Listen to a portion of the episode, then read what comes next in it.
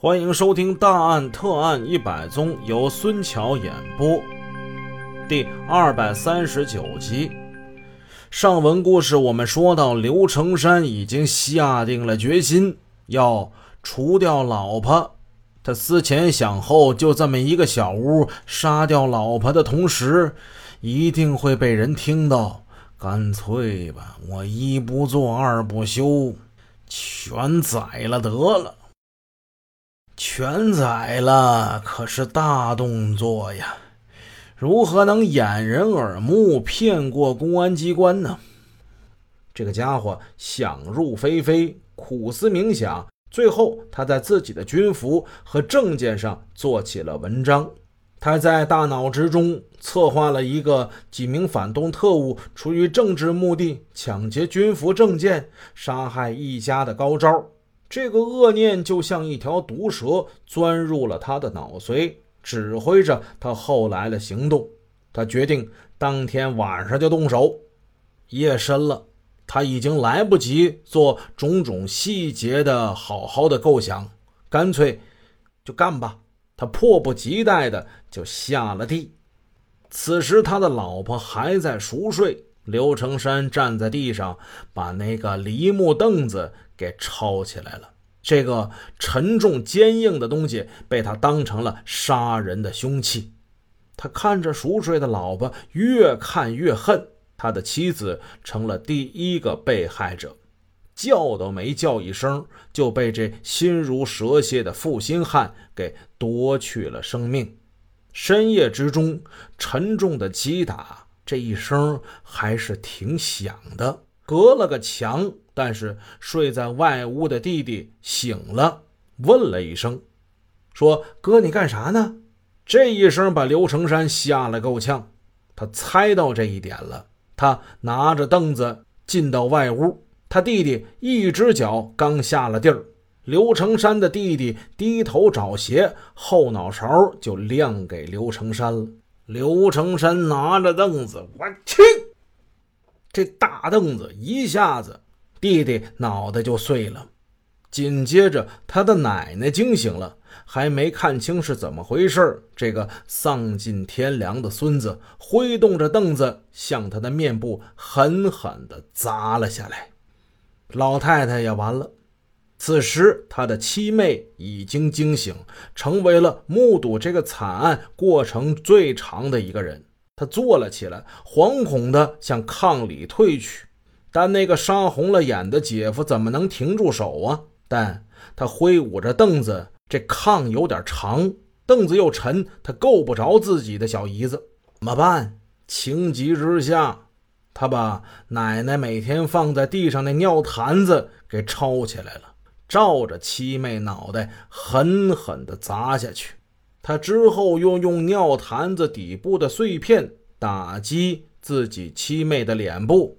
可怜一个一心接姐姐回家团聚的少女，就这样惨死在姐夫的毒手之下，杀死了外屋三个人。刘成山回到里屋，两个孩子白天玩累了，睡得很沉，俩孩子没有惊醒。刘成山在黑暗之中望着他们的小脸儿，似乎有点心软了。虎毒还不食子呢，这是俩亲生儿子呀，他有些犹豫。但是他又想到，这六岁的老大他已经懂事了，自己跟妻子吵架闹离婚的事这孩子知道。要是不灭口，此事肯定会暴露啊！更重要的是，他这次铤而走险，是把必胜的赌注压在一个常理上。这个常理就是，人们怎么能相信一个头脑健全的人会把自己的奶奶、老婆、弟弟，甚至亲生儿子通通杀死呢？但如果留下这两个儿子，那就大打折扣了，必然招致怀疑。况且留下这两个小子，这……哎呀，沈阳那小护士，他他肯定不能高兴啊！之后怎么能建立起新的幸福小家庭呢？想到这儿。刘成山不再犹豫，杀机再起，索性不用什么凶器了，把两个儿子一个一个从被窝里给拖了出来，把他们头朝下，狠劲儿的往这砖地上一摔。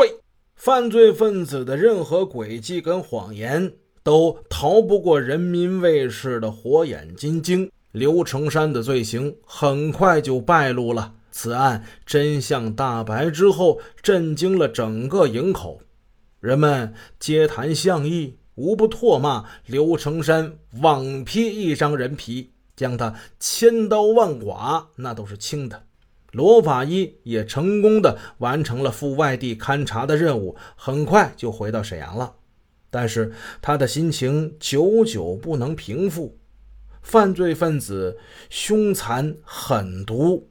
但又很愚蠢。侦破此案从技术上并不难，但是刘成山这个人为了一场婚外恋，竟然残杀六名亲人，实在是令人难以置信。刘成山本来是个年轻有为、前程美好的医务人员，有一个很不错的小家庭，妻子贤惠，孩子可爱，他为什么不？珍惜这一切呢，偏偏要搞婚外恋，最终搞得身败名裂、家破人亡，这是一个多么惨痛的教训呐！事过不久，消息传来，刘成山这个军中的败类被军事法庭判处了死刑，而那个插足于他人家庭的女护士也受到了处分。饮下了自己酿造的苦酒。本集已播讲完毕。如果您喜欢孙桥的作品，欢迎多多点赞评论，这样能帮助我们的专辑让更多朋友听到。感谢您的支持。